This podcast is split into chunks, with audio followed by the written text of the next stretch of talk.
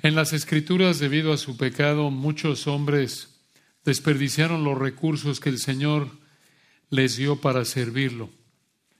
En las epístolas vemos que debido a su pecado, Demas desperdició el ejemplo, la instrucción y la participación de servir junto con el gran apóstol Pablo. En los evangelios vemos que debido a su pecado, Judas desperdició la enseñanza y la capacitación que recibió de manera personal del Señor Jesucristo. En jueces vemos que debido a su pecado, Sansón desperdició la oportunidad y capacidad sobrenatural que el Señor le dio. En Reyes vemos que debido a su pecado, Salomón desperdició la sabiduría y bendición de un matrimonio fiel, desperdició años de vida e incluso un legado familiar. Y en 1 de Samuel capítulo 10 vemos que el Señor le dio a Saúl recursos divinos más que suficientes para que Saúl reinara de una manera agradable al Señor. A pesar de todos los recursos que Dios le dio aquí en el capítulo 10, Saúl desperdició esos recursos al desobedecer al Señor. Y su desobediencia la vemos unos capítulos más adelante. Por ejemplo, allí en 1 de Samuel 13, versículos 13 y 14, encontramos estas conocidas palabras. Primero de Samuel 13, 13. Entonces Samuel dijo a Saúl, locamente has hecho. No guardaste el mandamiento de Jehová tu Dios que él te había ordenado. Pues ahora Jehová hubiera confirmado tu reino sobre Israel para siempre. Y en el versículo 14 de primero de Samuel 13, mas ahora tu reino no será duradero. Jehová se ha buscado un varón conforme a su corazón, al cual Jehová ha designado para que sea príncipe sobre su pueblo, por cuanto tú no has guardado lo que Jehová te mandó. Saúl fue un hombre con recursos divinos desperdiciados debido a su pecado. Y esta es una advertencia fuerte para nosotros al empezar el año. Realmente en cualquier época del año, porque nosotros como cristianos hemos recibido del Señor todo recurso divino necesario para servirle. Como dice segunda de Pedro 1.3, y lo estudiamos hace unos meses con nuestro querido Josías, Él nos ha dado todas las cosas que pertenecen a la vida y a la piedad. El Señor nos ha dado más que suficiente, nos ha dado en abundancia recursos divinos para que podamos servirle de acuerdo a lo que Él ha diseñado para cada uno de nosotros. Pero podemos desperdiciar esos recursos debido a nuestro pecado. Y esa es la idea central que planeamos estudiar el día de hoy aquí en 1 de Samuel capítulo 10. Aquí en este gran texto vemos cómo el Señor equipó a Saúl con tres recursos divinos que desperdició, que te motivan a no imitarlo. Aquí en 1 de Samuel 10 vemos que el Señor equipó a Saúl con tres recursos divinos que desperdició y que te motivan a no imitarlo. En primer lugar, vemos cómo el Señor equipó a Saúl con certeza divina, certeza divina. En segundo lugar, el Señor también equipó a Saúl con capacidad divina, no solo certeza, sino también capacidad. Y además de certeza, capacidad, también compañía. El Señor equipó a Saúl con certeza, capacidad y compañía divinas que él desperdició y esto te motiva a no imitarlo. Entonces veamos el primero. Observen ahí en primero de Samuel 10, versículos 1 al 9, certeza divina. Certeza divina. Regresemos al último versículo del capítulo 9 para ver cómo encaja el capítulo 10. Podemos regresar ya primero de Samuel 9, versículo 27. Dice así el texto. Y descendiendo ellos al extremo de la ciudad, dijo Samuel a Saúl, di al criado que se adelante. Y se adelantó el criado. Mas espera tú un poco para que te declare la palabra de Dios. Y aquí en el capítulo 10 vemos la palabra de Dios que Samuel le declaró a Saúl. Ahora, como lo acabamos de leer en 1 de Samuel 9:27, lo que vemos al principio de primero de Samuel capítulo 10, esto ocurrió en privado. Solo Samuel y Saúl estuvieron ahí. Y vean aquí, comenzando en el versículo 1, tres acciones de Samuel hacia Saúl. Tres acciones de Samuel hacia Saúl. Versículo 1, lo ungió. Lo ungió. Primero de Samuel 10.1, tomando entonces Samuel una redoma. Redoma se refiere a un contenedor pequeño como una taza o frasco pequeño de barro. Versículo 1, tomando entonces Samuel una redoma de aceite, este habría sido aceite de oliva, no del aceite que usas para tu ensalada, sino que este aceite de oliva probablemente tenía especias, como canela y otras especias, era un aceite especial. Y vean lo que hizo Samuel con el aceite, versículo 1, la derramó sobre su cabeza.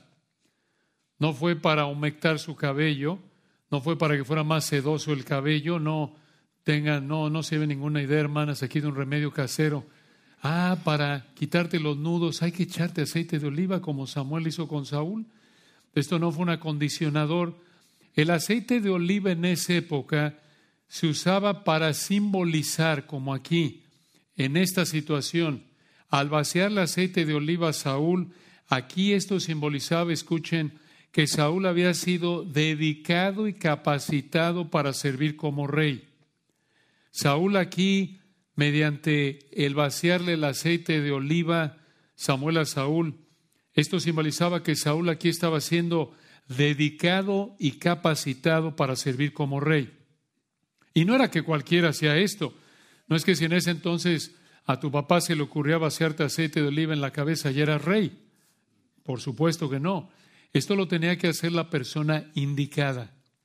En este caso, es importante que Samuel lo hizo, porque Samuel como profeta del Señor representaba al Señor. Y entonces, cuando Samuel aquí en el 10.1 como profeta enviado por el Señor, como representante del Señor, le vació el aceite a Saúl en la cabeza, simbolizó que el Señor mismo había dedicado y capacitado a Saúl para ser rey. Y, como lo vemos en otros pasajes, como Isaías 61.1 y Zacarías 14.4, Isaías 61.1 y Zacarías 14.4, vaciarle el aceite a alguien, como en este caso, ungirlo, simbolizaba que el Espíritu Santo mismo capacitaría a Saúl para cumplir con esta responsabilidad de ser rey. Pero vean, versículo 1, ¿qué más hizo Samuel con Saúl? En el versículo 1 lo ungió en primer lugar y en segundo lugar lo besó. Lo besó, vean el 1. Dice ahí el texto, y lo besó. ¿Por qué hizo esto? Por la costumbre de la época. Hay documentos que indican que en esa época algunos países tenían la costumbre de que entre hombres del mismo nivel social, para darse la bienvenida y saludarse, se besaban en la boca y en la mano derecha. Ahora, no menospreciamos a ninguna cultura, pero estamos contentos porque no tenemos esa costumbre de besarnos en la boca hombres entre hombres. Ahora, piensen lo que gusto que no tenemos que preocuparnos porque el hermano nos pique en los labios con su bigote, una gran bendición. Pero en el caso de Samuel, no sabemos dónde le dio el beso a Saúl, pero fue apropiado en esa cultura. Y al darle un beso aquí, Samuel le mostró respeto y reconocimiento de que Dios lo había escogido para ser rey. Y entonces aquí, versículo 1, véanlo de nuevo, vemos tres acciones de Samuel hacia Saúl que muestran que Dios lo había apartado, dedicado, lo iba a capacitar para ser rey. Lo ungió uno, dos lo besó y tres le habló. Le habló. Y al final del uno lo vemos. Aquí Samuel, vean, le dijo a Saúl, primero de Samuel 10.1 al final, y le dijo, ¿no te ungido Jehová por príncipe sobre su pueblo Israel? Entonces, con esta pregunta, Samuel le dijo a Saúl que la unción y el beso demostraron que el Señor había mandado a Samuel para nombrar a Saúl como rey. Esta no había sido idea de Samuel, sino del Señor. Ahora piensen en esto, ya ser rey es un privilegio, pero que el Señor escogiera a Saúl, que Yahweh escogiera a Saúl para que Saúl fuera rey sobre su pueblo Israel. Este era un privilegio único para Saúl. Y observen lo que hizo el Señor para asegurarle a Saúl que el Señor realmente había enviado a Samuel a ungirlo como rey. Porque este punto Saúl podría haber dicho, bueno, pues sí, Samuel, pero oye, ¿y qué tal si aquí se le barrió a don Samuel? ¿Qué tal si se equivocó? ¿Cómo? Oye, me está diciendo que versículo 1, Dios me ha escogido para que sea rey sobre Israel. ¿Qué certeza tengo yo? ¿Cómo puedo estar seguro? Vean aquí cómo Dios en su misericordia le dio tres señales a Saúl para asegurarle que realmente el Señor había enviado a Samuel para ungirlo como rey. Y vean que aquí le dio detalles específicos de cada una de ellas, cada una de estas tres señales, para que Saúl tuviera la certeza, para que Saúl tuviera la seguridad de que el Señor realmente había mandado a Samuel para nombrar a Saúl como rey. Ahora esto nos lleva a pensar, ¿por qué tres señales? ¿Por qué no una? ¿Por qué no tres? Para que no le quedara ni la menor duda de que el Señor realmente lo había escogido para ser rey de Israel. ¿Y por qué no cuatro? Bueno, realmente no estamos seguros, pero es posible de que estas tres señales, el hecho de que sean tres, también refleja algo del principio de Deuteronomio 19.15. Ahí en Deuteronomio 19.15, recuerdan, afirma que dos o tres testigos confirmaban que un reporte era verdad. Pero vean, hermanos, la exactitud de las señales. Esto es, esto es asombroso. Vean qué ejemplo, hermanos, de que el Señor controla cada detalle hasta el más minúsculo de la vida diaria en esa época, en nuestra época y siempre. Véanlo, vean la primera de tres señales. Primera señal de tres, la señal de los dos hombres, versículo 2. Vean por favor, hermanos, los detalles en el lugar, el momento, las palabras, las personas. Vean cuándo. Primero de Samuel 10.2. Hoy, le dijo Samuel a Saúl, hoy, después de que te hayas apartado de mí Después de que tú, Saúl, te hayas apartado de mí, Samuel, hallarás dos hombres junto al sepulcro o la tumba de Raquel en el territorio de Benjamín en Celsa, los cuales te dirán, las asnas que habías ido a buscar se han hallado. Tu padre ha dejado ya de inquietarse por las asnas y está afligido por vosotros, diciendo, ¿qué haré acerca de mi hijo? Vean esa actitud. Las asnas perdidas fueron encontradas, pero su padre estaba preocupado por Saúl. Esta sería la primera señal de tres. Pero aquí viene una segunda señal de tres que el Señor le dio a Saúl para asegurarle de que era cierto que lo había escogido para ser rey de Israel. Observen de nuevo, hermanos, la exactitud. Esto quitaría cualquier duda de que fue coincidencia, de que fue circunstancial, ¿no? En la primera señal del versículo 2 hubieron dos hombres, en la segunda señal, tres hombres. Pero escuchen, los dos hombres de la primera señal eran dos hombres, digamos, cualquier hijo de vecino, hombres comunes y corrientes. En la segunda señal, vean que eran tres hombres. No eran hombres comunes y corrientes, sino hombres que iban a adorar al Señor. Y vean en los versículos 3 y 4, nos describe qué iban a hacer, dónde iban a estar, qué iban a cargar y qué le iban a dar a Saúl y a su siervo. Versículo 3. Primero Samuel 10.3. Y luego de allí, y luego que de allí sigas más adelante y llegues a la encina de Tabor, te saldrán al encuentro tres hombres que suben a Dios en Betel. Y, vean el detalle, hermanos, versículo 3. Vean el detalle de esta profecía. Llevando uno tres cabritos, otro tres tortas de pan y el tercero una vasija de vino los cuales, versículo 4, luego que te hayan saludado, te darán dos panes los que tomarás de mano de ellos. Vean esto. ¿Por qué dos panes? Porque uno era para Saúl quizás y otro para su sirviente que iba con Saúl. El darle los panes aquí parece indicar que esta sería una manera de tratar a Saúl como rey, algo como lo que pasaría con David más adelante, el pan dedicado al Señor en 1 de Samuel 21.6. De nuevo, hermanos, Vean lo detallado que fue esta profecía. Primera señal, dos hombres. Segunda señal, tres hombres. Y aquí viene la tercera señal con un grupo de profetas. Versículos 5 y 6. Dice primero de Samuel 10:5. Después de esto llegarás al collado de Dios, donde está la guarnición de los filisteos. Y cuando entres allí en la ciudad encontrarás una compañía, esto es un grupo de profetas. Estos eran hombres que proclamaban la palabra de Dios. Parece que era el mismo grupo de hombres que Samuel estaba guiando, como lo vemos en 1 de Samuel 19, 20, y proclamaban la palabra de Dios, vean al final del 5, con música. 1 de Samuel 15, que descienden del lugar alto y delante de ellos salterio, pandero, flauta y arpa, y ellos profetizando. Aparentemente alababan a Dios, proclamaban la palabra de Dios junto con música. Esto estaría interesante, imagínense, está predicando aquí con Gama, Willy, Max y los demás hermanos tocando al mismo tiempo, predicando con alabanzas instrumentales con música de fondo, con volumen bajito como música de tienda o música de elevador en el fondo. Así lo hacían en esa época. Pero en esta tercera señal, vean lo que versículo 6, Samuel le dijo a Saúl que pasaría. Primero Samuel 16. Entonces el Espíritu de Jehová vendrá sobre ti con poder. Esto será para capacitarlo y profetizarás con ellos. Esto es, vas a proclamar la palabra de Dios con ellos.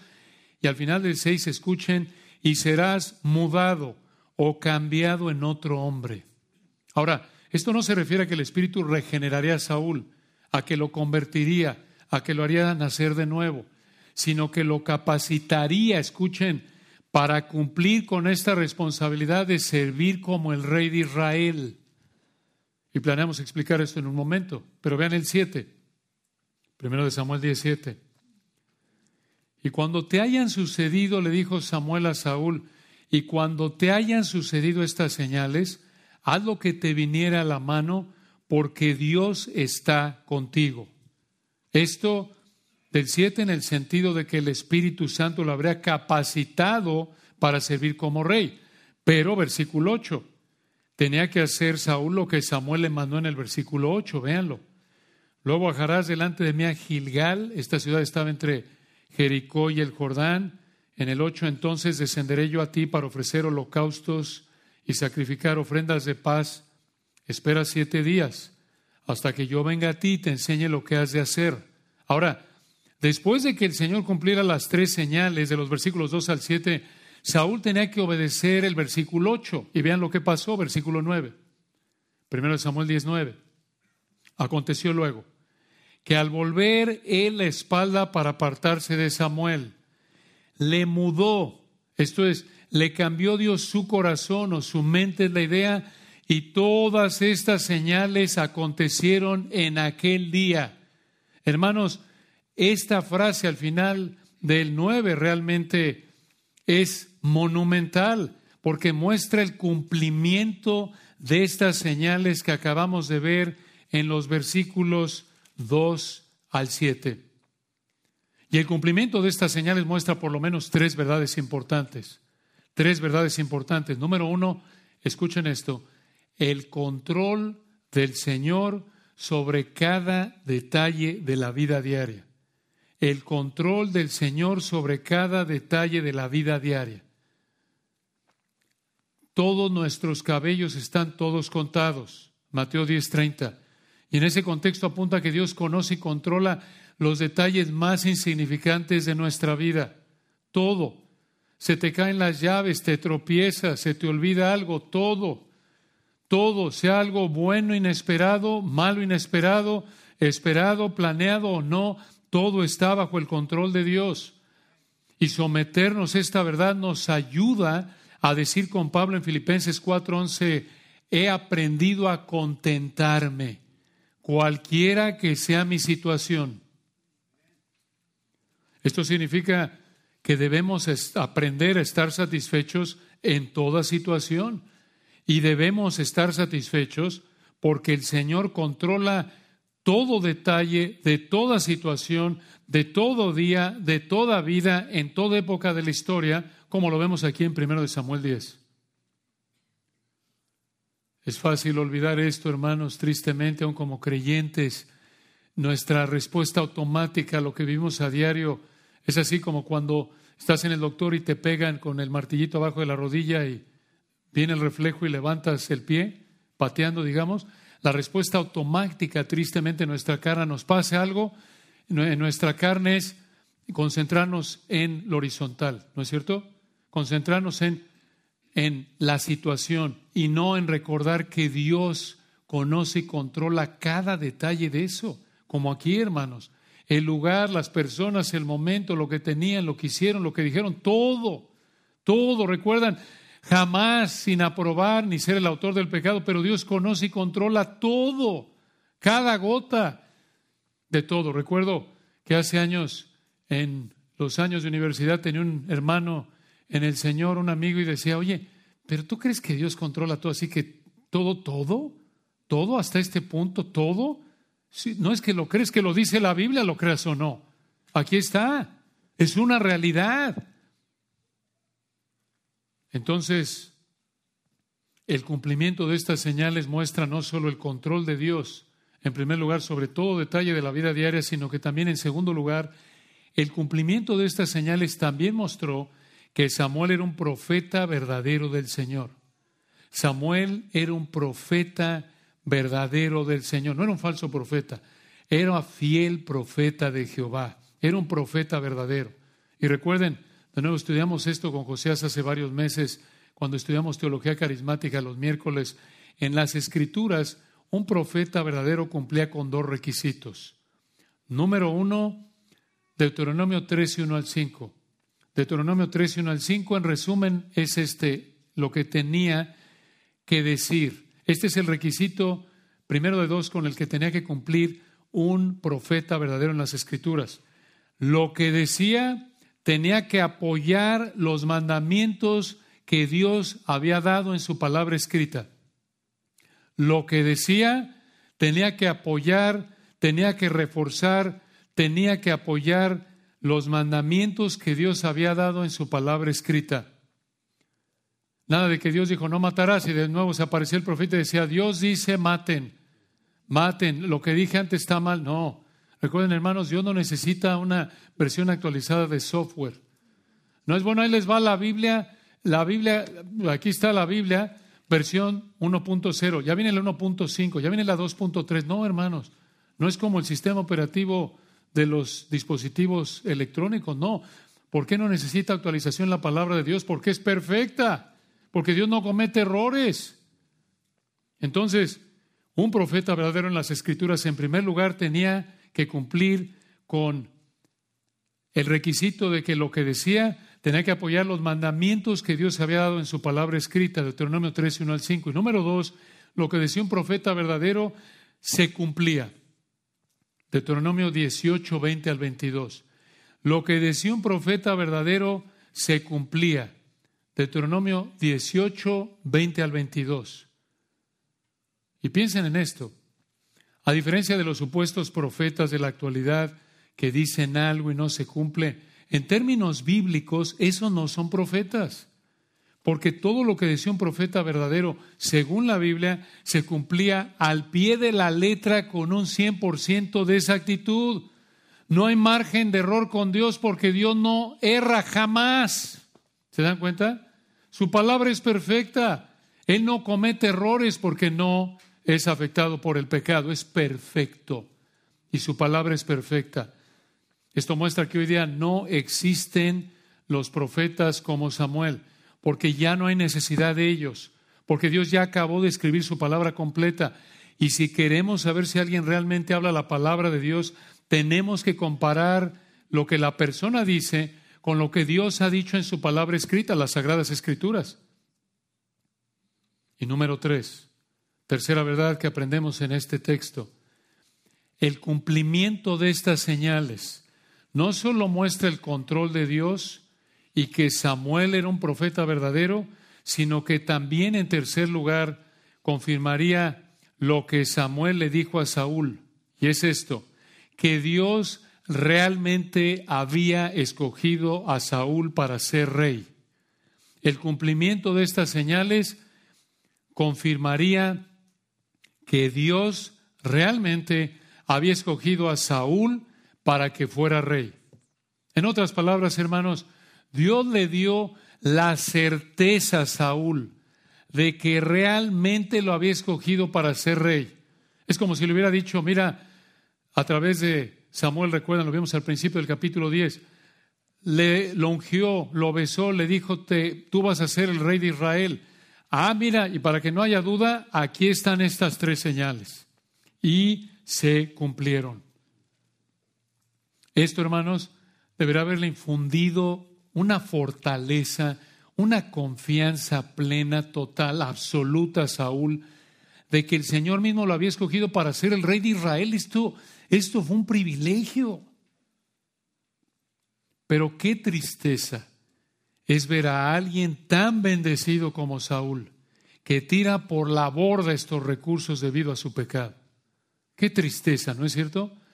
Es algo así como cuando vemos a campeones mundiales en algún deporte que terminan destruyendo su vida con las drogas o la inmoralidad o algún otro pecado. Piensas, qué desperdicio de recursos, qué privilegios tiraron por la borda.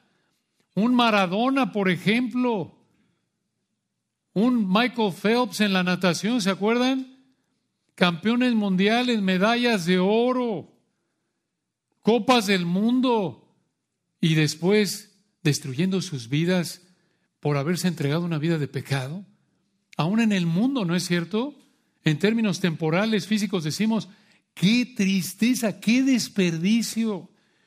Los años, las décadas invertidas de horas, días, años de entrenamiento, disciplina, dinero, confianza de la gente, tanta gente impactada en términos temporales de manera positiva, todo tirado por la borda por el egoísmo de satisfacer un deseo pecaminoso.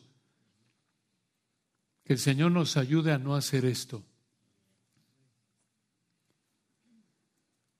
Sin embargo, así lo hizo Saúl. Aquí no lo vemos, pero ya dijimos, en el capítulo 13 lo vemos pecando.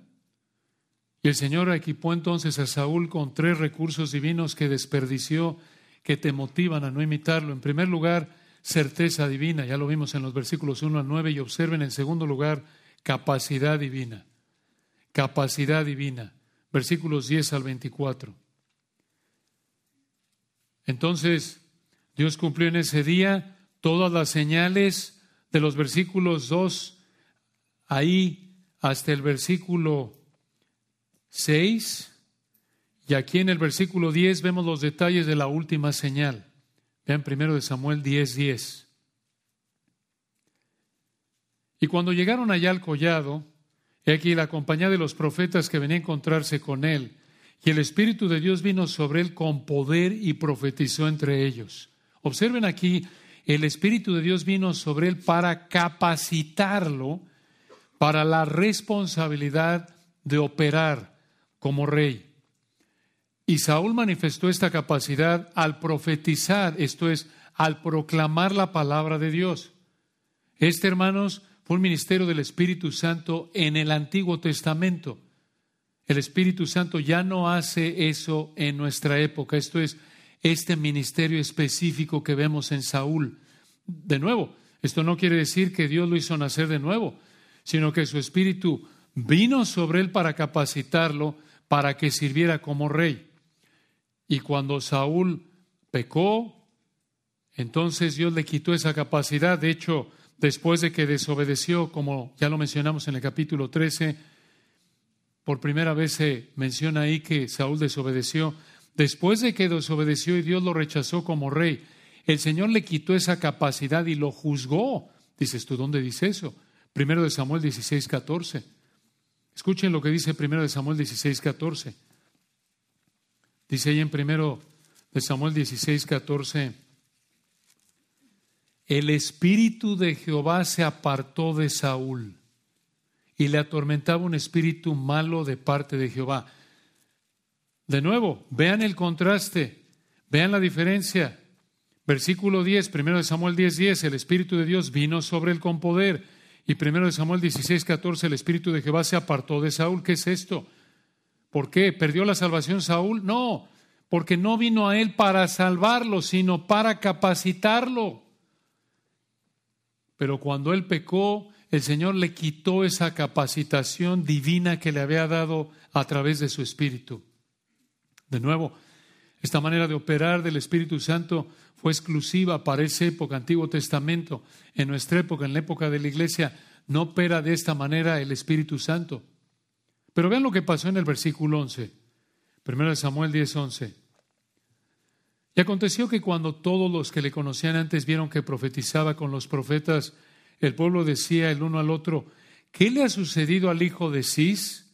Este Saúl, recuerden, hijo de Cis, Cis era un hombre de dinero influyente, lo explicamos en nuestro estudio de primero de Samuel 9. Y una pregunta más al final del 11, ¿Saúl también entre los profetas? ¿Por qué dijeron esto? Porque menospreciaban a los profetas. Estas personas menospreciaron, tuvieron en poco a los profetas porque se comportaban los profetas de una manera que a estas personas no les parecía apropiada. Digamos, como lo que pasó en Hechos 2, ¿recuerdan? Que dijeron que estaban borrachos los que estaban alabando a Dios en otros idiomas ahí en Pentecostés, ¿se acuerdan? Algo así parecido pasó aquí. Y vean ahí el versículo 12, primero de Samuel 10, 12. Alguno de allí respondió diciendo, ¿y quién es el padre de ellos? En otras palabras, ¿quién los guía? Esta pregunta parece que fue en tono de burla contra Saúl. Y versículo 12 al final, vean, por esta causa se hizo proverbio, esto es un refrán. También Saúl entre los profetas. En el 13, y cesó de profetizar y llegó al lugar alto. Ahora, parece que el lugar alto era donde estaban los profetas y allí estaba un tío de Saúl. Lo conocemos en el versículo 14, obsérvenlo. Primero Samuel 10, 14. Un tío de Saúl dijo a él y a su criado, ¿a dónde fuisteis? Y él respondió, a buscar las asnas. Y como vimos que no parecían, fuimos a Samuel. Dijo el tío de Saúl en el 15, yo te ruego me declares qué os dijo Samuel. Y en el 16 Saúl respondió a su tío, nos declaró expresamente que las asnas habían sido halladas, mas del asunto del reino de que Samuel había hablado no le descubrió nada. ¿Por qué? ¿Por qué no le dijo Saúl que Samuel había ungido como rey a Saúl y las señales que se habían cumplido? Digo, no era algo del diario, ah, no pasó nada. Dijo que iba a ser rey se cumplieron tres profecías. Nada, nada serio. ¿Cómo nada serio? Esto no era algo de diario. ¿Por qué? ¿Por qué no le dijo? La verdad, hermanos, no estamos seguros. No hay indicadores claros en el texto que nos respondan esa pregunta. Quizás fue por mantener en privado lo que Samuel le había dicho en privado, pero la realidad es que no sabemos. Pero esto no iba a quedarse en privado por mucho tiempo. Vean lo que hizo Samuel en el versículo 17. Primero de Samuel 10, 17. Después Samuel convocó al pueblo delante de Jehová. Esto se refiere a que probablemente estaban delante ahí de un altar en Mizpa.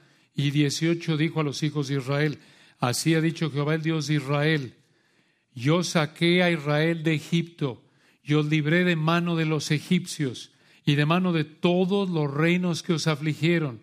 Pero en el 19, vosotros habéis desechado, esto es, habéis rechazado hoy a vuestro Dios, que os guarda de todas vuestras aflicciones y angustias, y habéis dicho no, sino pon rey sobre nosotros. Ahora, pues, presentaos delante de Jehová por vuestras tribus y por vuestros millares. ¿Por qué hacerlo así? ¿Por qué no decir, a ver, Saúl, ven? No, porque aparentemente Dios quería mostrar su poder aquí a través de Samuel. Aparentemente no estamos seguros. Pero aquí, hermanos, de lo que estamos seguros es esto en el 19.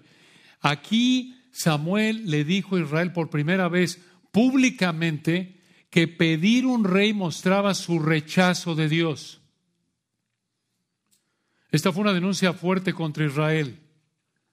El Señor fue su rey, que los sacó de Egipto, los protegió, versículo 18, 19, y ellos lo rechazaron como rey y pidieron un rey humano. Y como lo vimos desde el capítulo 8, el rey que Dios escogió darle a Israel sería un instrumento de juicio en esta situación. Y aquí Samuel le presentó a Israel al rey que Dios había escogido darles. Véanlo, versículo 20. Recuerden, Todavía no conocen a Saúl. Israel todavía no sabe que Dios escogió a Saúl como respuesta a su rechazo. Querían un rey como todas las naciones, les iba a dar a Saúl y aquí se los presenta, versículo 20. Primero de Samuel 10, 20.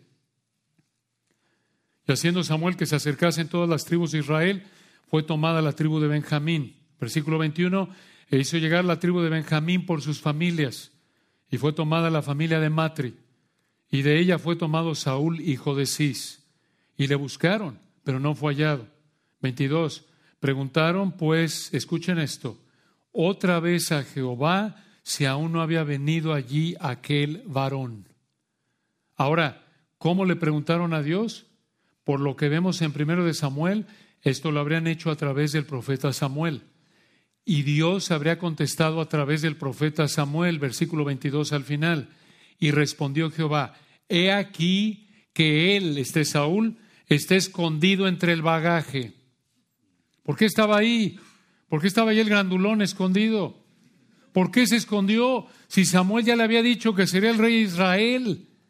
Ya lo había cambiado, le había capacitado por su espíritu, versículo 9 y 10, le había dado certeza a través del cumplimiento de esas tres señales. ¿Por qué? La verdad no sabemos, hermanos, con certeza. Por lo que sabemos de Saúl en primero de Samuel, parece que fue por falta de confianza en el Señor. No creemos que fue como con Moisés que eh, luchó o Jeremías, no se sentían capaces, no se veían capaces para cumplir con el llamado de Dios en sus vidas. Pero aquí, aquí no estamos seguros, parece que fue por falta de confianza en el Señor, porque ya lo había capacitado el Espíritu, ya había visto esas señales, pero no estamos seguros. Pero observen aquí, de lo que estamos seguros, versículo 22, es que trató de esconderse, pero aunque trató de esconderse, el Señor sabía dónde estaba. Y por eso ya al final del 22, vean, y respondió Jehová, vean de nuevo el 22, al final del 21 le buscaron, pero no fue hallado. Vean el énfasis, hermanos, le buscaron, pero no fue hallado. Y en el 23 preguntaron pues otra vez a Jehová si aún no había venido allí aquel varón. No lo encontraron. Y por eso preguntan a Dios, a Jehová, a través de Samuel aparentemente, y al final del 22 respondió Jehová, he aquí que él está escondido entre el bagaje. Hermanos, nosotros con nuestros seres queridos, hijos, nietos, usamos los teléfonos móviles, celulares, usamos la función de localizador, ¿no es cierto? Para ver dónde están nuestros seres queridos. Si te dicen estoy en Grace, pero ves que está en otro lado, pues sabes que no, está mal. Pero apaga, puedes apagar la función de localizador y no te encuentran, ¿verdad? Pero con el Señor no podemos apagar la función de localizador. El Señor es el localizador perfecto. El Señor siempre sabe dónde estamos, qué estamos haciendo, por qué lo estamos haciendo. Podemos tratar de escondernos de ciertas responsabilidades, de ciertas personas. Podemos tratar de encubrir nuestros motivos. Es posible que la gente nos busque como a Saúl y no nos encuentre. Pero el Señor siempre sabe dónde estamos, qué estamos haciendo y por qué. Y aunque ningún humano sepa dónde estamos, por qué estamos ahí y qué estamos haciendo, el Señor siempre sabe dónde estamos y qué estamos haciendo y por qué. Así que, como una aplicación al margen, honrémoslo, honremos al Señor, recordemos que vivimos delante de Dios todo el tiempo. Te mando delante de Dios, Pablo le dijo a Timoteo, te encarezco delante de Dios. Es para recordar, lo sientas o no, lo creas o no, te parezca o no por las circunstancias, vives en la cara de Dios todo el tiempo. No puedes esconderte de Dios. Te escondes, versículo 22, en el bagaje y Él sabe, he aquí, Él está escondido entre el bagaje. Él sabe. Y una vez que lo encontraron por la indicación del Señor, versículo 23, vean lo que hicieron con Saúl. Primero de Samuel 10, 23. Entonces corrieron y lo trajeron de allí y puesto en medio del pueblo, vean esto, desde los hombros arriba era más alto que todo el pueblo. Ah, ¿dónde hemos visto esto antes? En el 9.2, ¿se acuerdan? Vean lo que está enfatizando aquí el Espíritu Santo. 9.2, primero de Samuel 9.2, hablando de Cis. En el 9.2, Cis tenía un hijo que se llamaba Saúl. Escuchen otra vez cómo recalca esto el 9.2. Saúl era joven y hermoso. Entre los hijos de Israel no había otro más hermoso que él. De hombros arriba sobrepasaba cualquiera del pueblo. No había otro como él. Aquí de nuevo en el 10.23 destaca una vez más el atractivo físico de Saúl. Y esto es importante porque, como ya lo explicamos, así como las naciones paganas idólatras tenían personas altas, como los hijos de Anac o Goliat u otros, así Saúl fue alto. Recuerden, Saúl es el único israelita en toda la Biblia de quien se dice que fue alto. Primero de Samuel 8:20, dices tú, ¿por qué? ¿Por qué?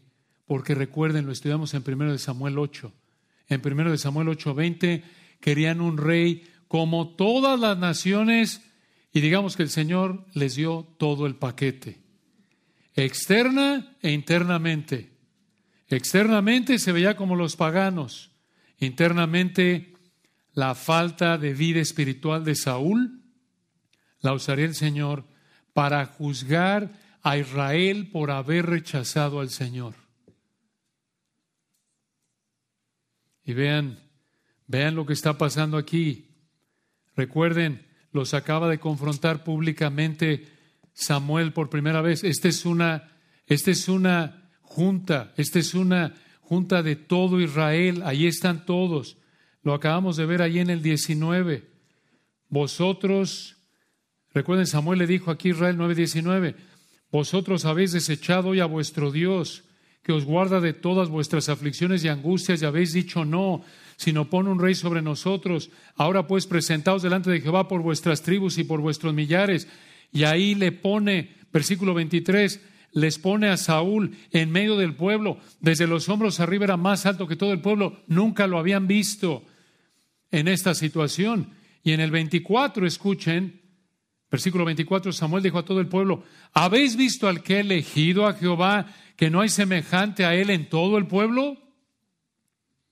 Que aquí Samuel está contento. No, por lo que Samuel les acaba de decir en el versículo 19, parece que aquí en el 24 les habló con un tono de menosprecio por haber rechazado al Señor. Es como cuando alguien pide algo que no debe y lo tiene, se descompone, ¿no? Ahí está, mira, ahí está tu carro, ahí está lo que querías. Y allí ahí está el rey. Y vean, hermanos, versículo 24, algo trágico.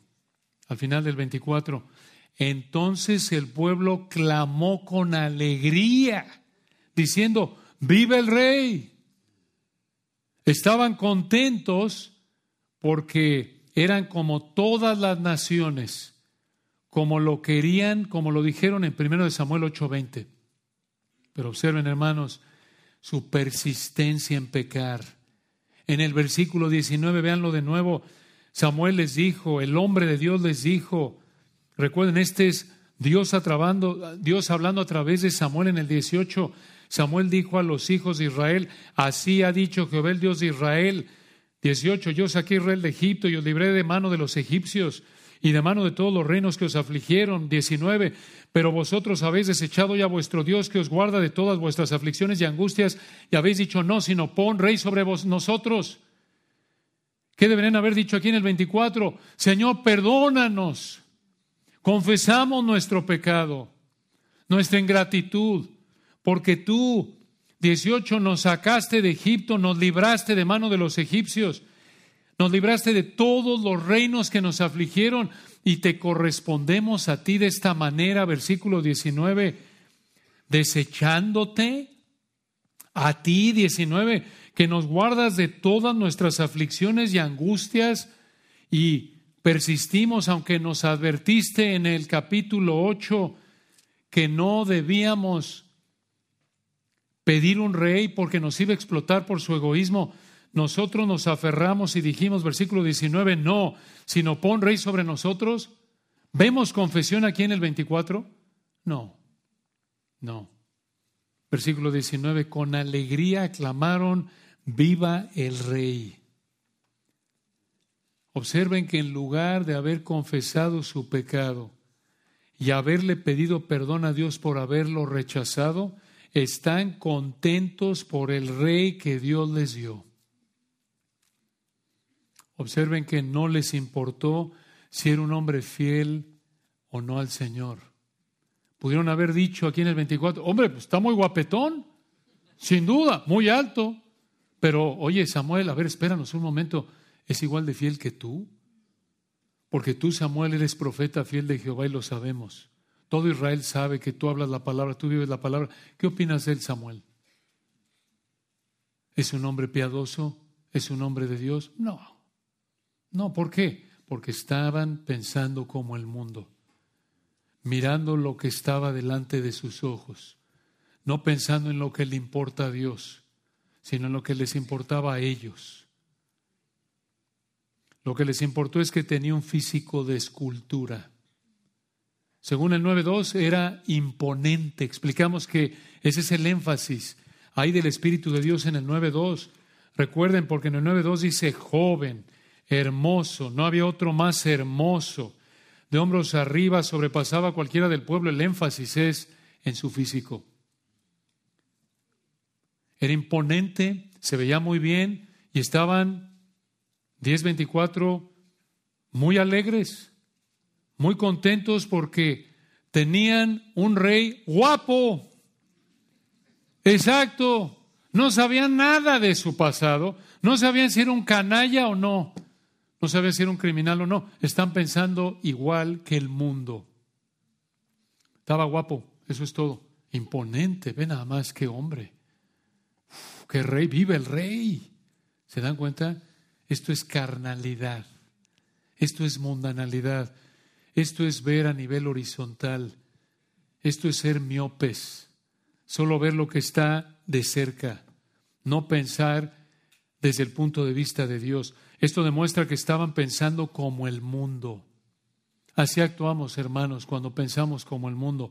Las apariencias nos deslumbran y nos satisfacen.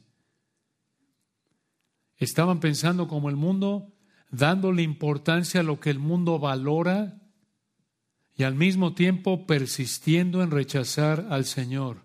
Hermanos, escuchen, esta es una combinación letal. Es una combinación letal estar, estar por un lado cautivado por el atractivo físico del mundo y por otro lado endurecido en la persistencia de rechazar al Señor. Esta es una combinación letal. Estar cautivado, deslumbrado por el atractivo físico del mundo y endurecido en la persistencia de rechazar al Señor. Y si tú vives de esa manera, vas a sufrir igual que Israel sufrió.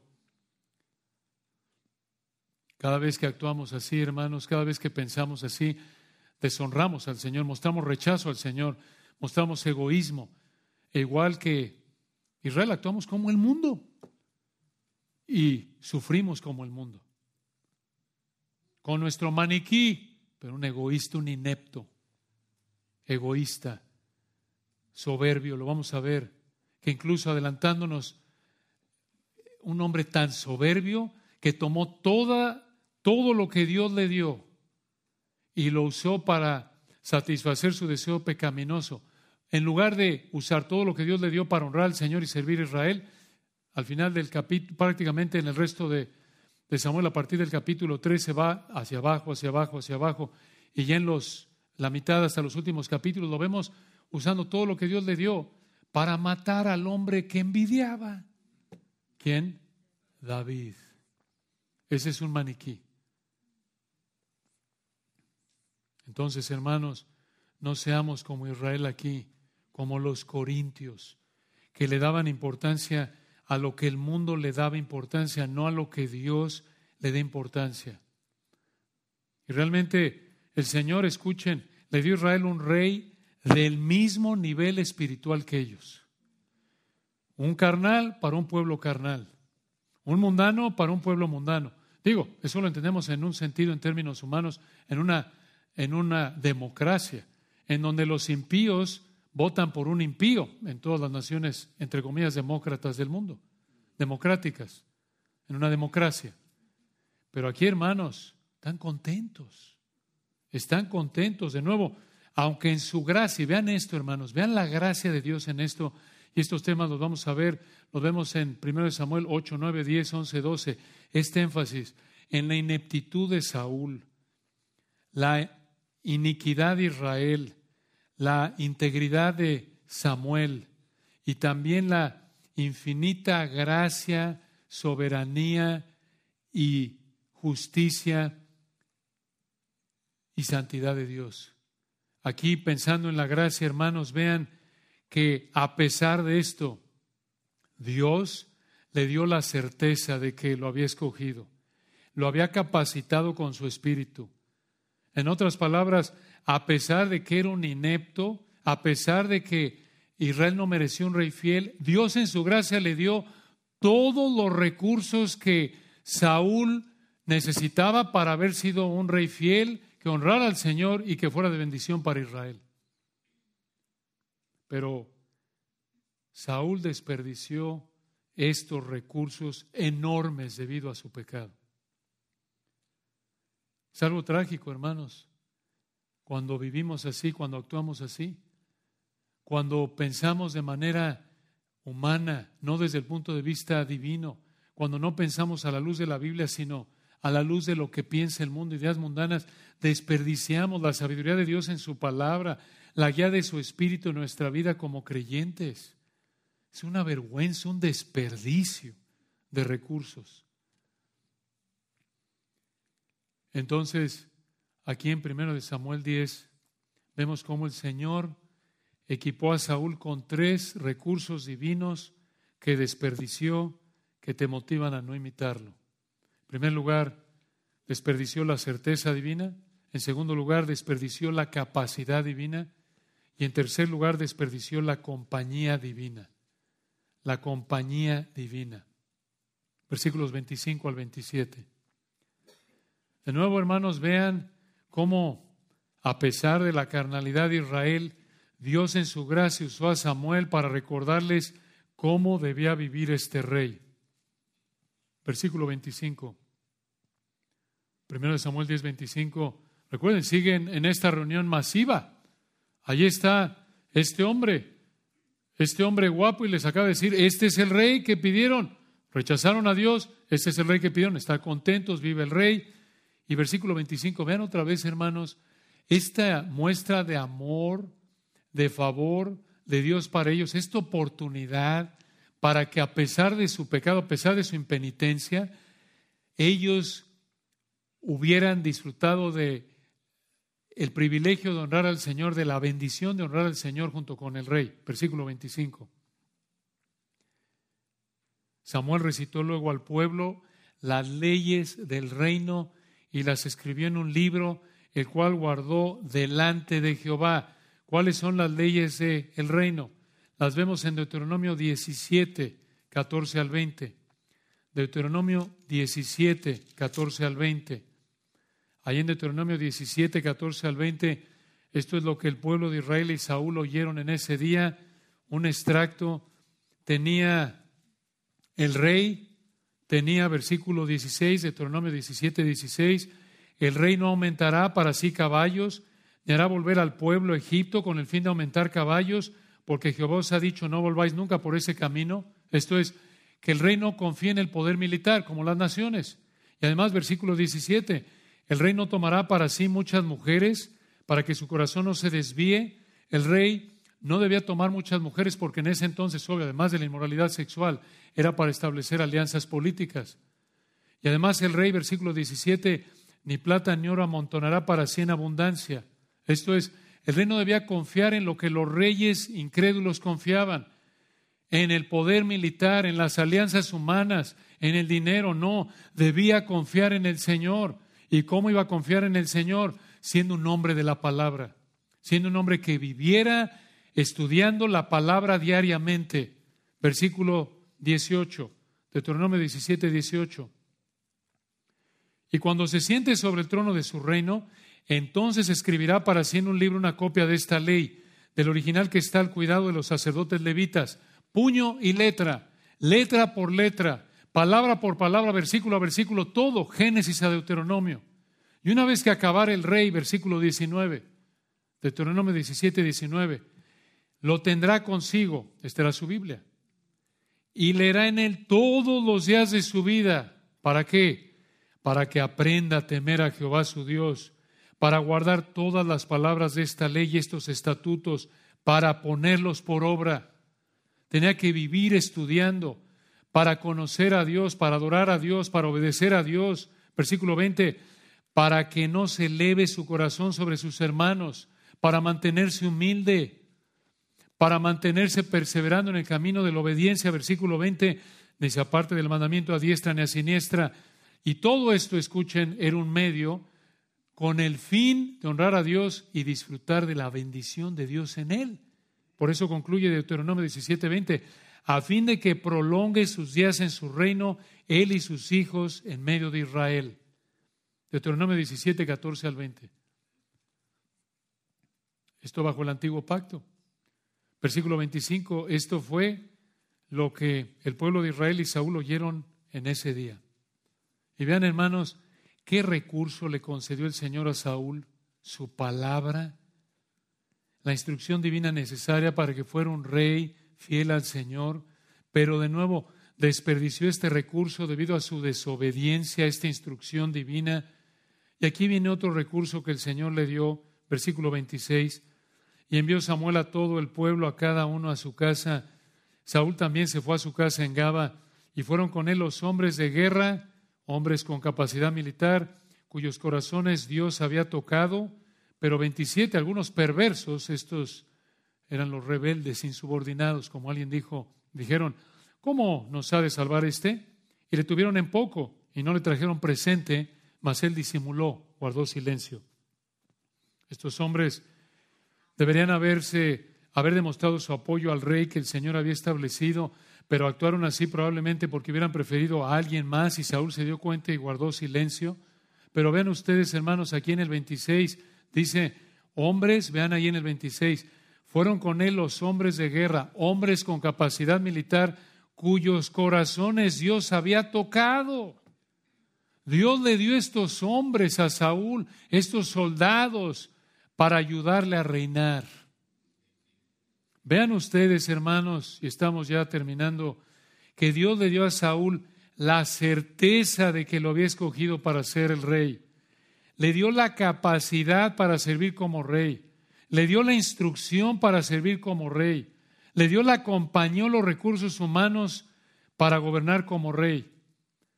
A pesar de que el Señor le dio recursos abundantes para ser un rey fiel, Saúl desobedeció la palabra de Dios y por esto desperdició todos estos recursos.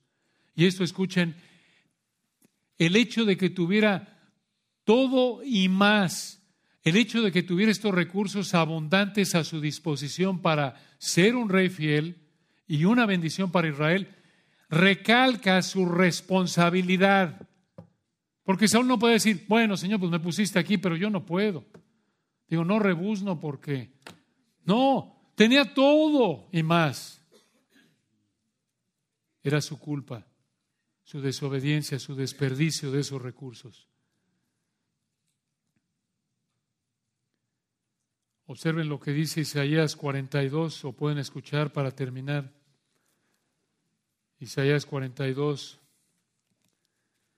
A diferencia de Saúl, el Señor Jesucristo no desperdició ni desperdiciará los recursos divinos en su reinado futuro aquí en la tierra y la eternidad.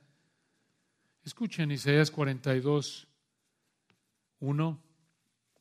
Este es el Padre hablando del Hijo, el siervo Isaías 42.1, este es el Padre hablando de el Señor Jesucristo.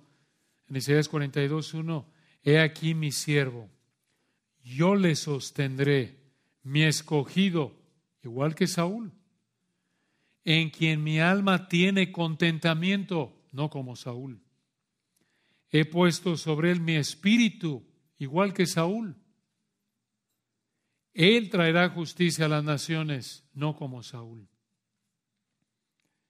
Y debido a el uso perfecto del Rey de Reyes de los recursos divinos, debido a su perfección, puede ofrecernos salvación. En el versículo 6 de Isaías 42, escuchen cómo Dios Padre le dijo a Dios Hijo. Isaías 42, 6. Yo Jehová te he llamado en justicia y te sostendré por la mano, te guardaré y te pondré por pacto al pueblo, por luz de las naciones. Versículo 7, para que abras los ojos de los ciegos, para que saques de la cárcel a los presos y de casas de prisión a los que moran en tinieblas. Escucha, solo Él puede salvarte mediante la fe arrepentida en su vida, muerte y resurrección.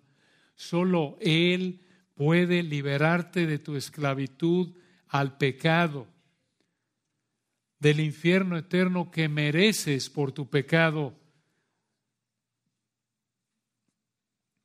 Si es que te arrepientes antes de morir. Clama a Él hoy y recibe su perdón de pecados para que Él te libere de tu ceguera espiritual, para que Él te libere de la cárcel, de la prisión de pecado en la que vives. Solo Él lo puede hacer.